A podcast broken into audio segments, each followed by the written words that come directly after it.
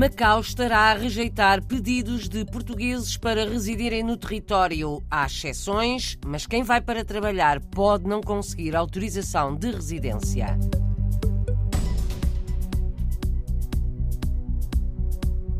Para os portugueses no Luxemburgo, começa a funcionar amanhã um serviço de assistência para acesso ao consulado virtual, mas o apoio tem de ser agendado.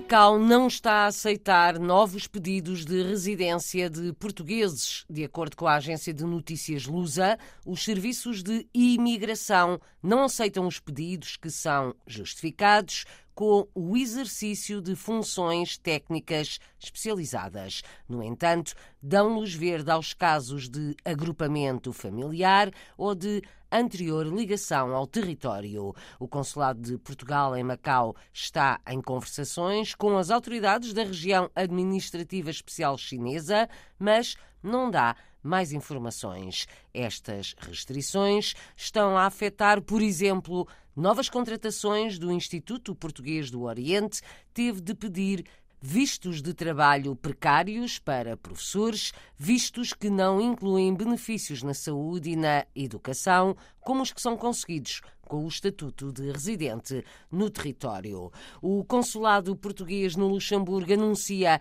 um serviço de assistência por videochamada no acesso ao consulado virtual. O serviço começa a funcionar amanhã através do Centro de Atendimento Consular. A assistência por videochamada vai servir para apoiar a realização de serviços online disponíveis no portal das comunidades. A videoconferência terá de ser agendada. O governo português vai continuar a investir no consulado virtual. A garantia é do Ministro dos Negócios Estrangeiros a acompanhar a visita do Presidente da República ao Canadá. João Gomes Cravinho fez este anúncio à comunidade portuguesa no país. Tem aqui, felizmente, um consulado físico, com um cônsul físico, e assim continuará. Mas há muitos atos consulares que já não precisam de, eh, de, serem feitos no consulado. Daí a criação do consulado virtual, que eh, foi lançado este ano. Esse projeto do consulado virtual irá continuar a crescer até 2026, quando esperamos ter já a gama total de atos consulares disponíveis através da internet. Por agora, o consulado virtual permite aceder a serviços não pagos, como a renovação do cartão de cidadão. Em Montreal, Daniel Loureiro, conselheiro das comunidades portuguesas, salienta a importância da visita do chefe de Estado português ao Canadá. Um dia extremamente importante para nós. Ele vir aqui encontrar-se com a comunidade e celebrar estes 70 anos de imigração é algo que é muito, muito importante. Nota-se esta vontade, este orgulho de ser português, nota-se nesta sala aqui hoje. Portugal, Lisboa, Montreal são 5.200 km, mas hoje parecem zero.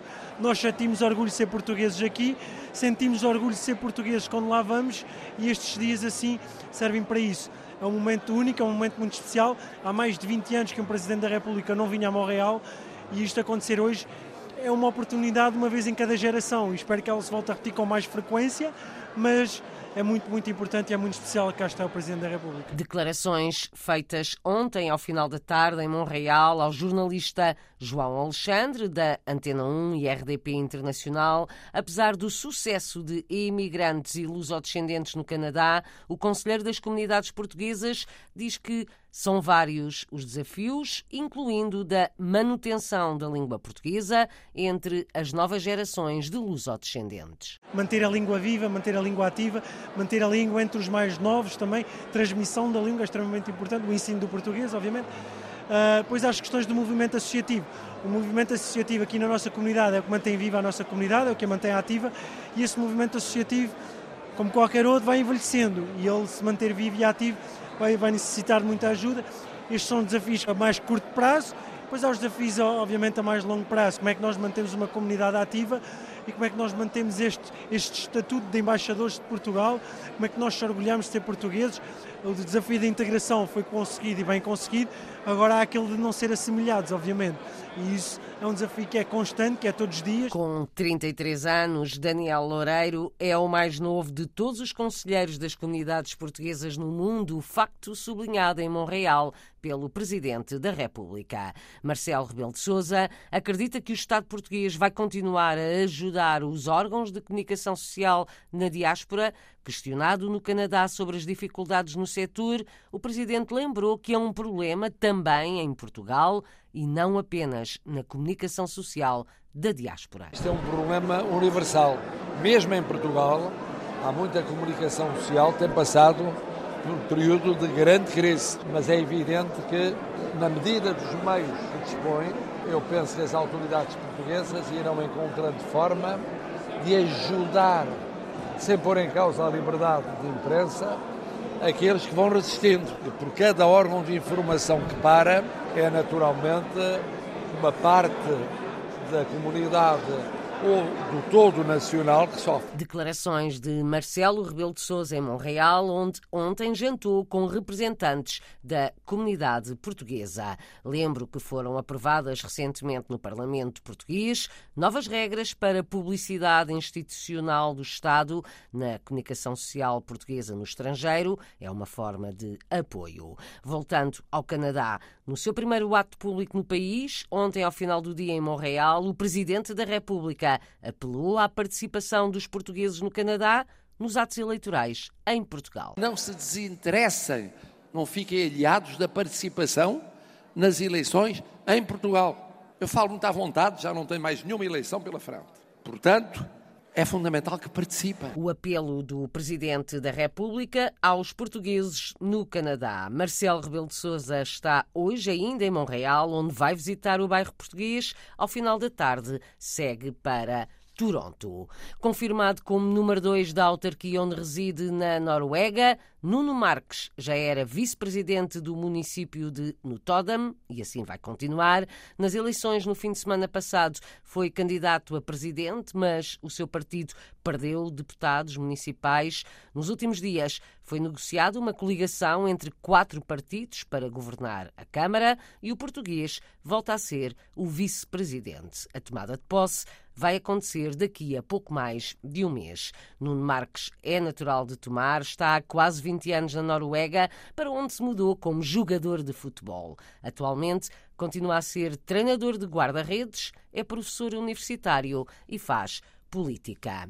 É como língua de herança que o ensino de português deve crescer na Suíça. A opinião é de Lourdes Gonçalves, coordenadora para o ensino de português no país, e explica porquê. O currículo suíço é dividido em vários domínios e um deles é o domínio línguas. Neste domínio línguas, todas as orientações têm a ver com uma didática do plurilinguismo e têm a ver com uma valorização daquilo que é a língua de herança.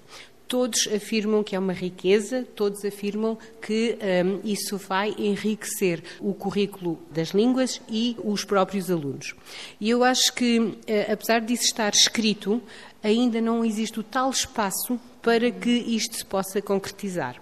E acho que é neste âmbito que nós, enquanto uh, promotores do ensino das línguas de herança na Suíça, temos que intervir e temos que construir. Temos que, juntamente com os professores de línguas suíços, que ensinam alemão, francês, inglês, mostrar-lhes que o português, ou o espanhol, ou o árabe, ou outra língua qualquer, não vai de maneira nenhuma tirar espaço e, e tempo às outras línguas, pode sim ajudar e complementar e enriquecer.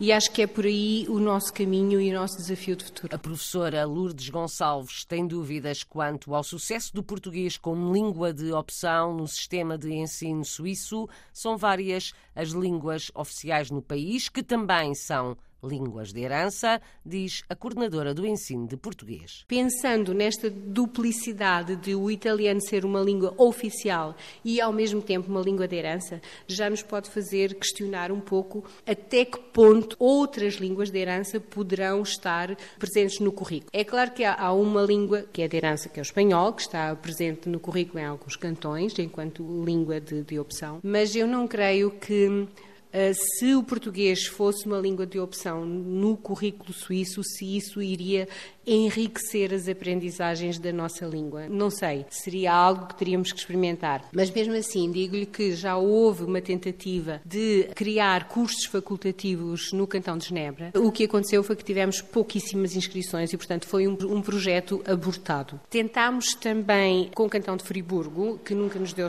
resposta, e mais recentemente tivemos um outro interesse de um diretor escolar no Cantão do Vô para incluir português também como cursos facultativos. Fizemos algumas reuniões, mas também o projeto não teve seguimento. Português como língua de opção não tem funcionado no sistema de ensino na Suíça. Lourdes Gonçalves, coordenadora do ensino português no país, é uma das convidadas do programa Câmara dos Representantes, com a jornalista Paula Machado. O programa regressa daqui a pouco à RDP Internacional, depois das notícias das 7 da tarde.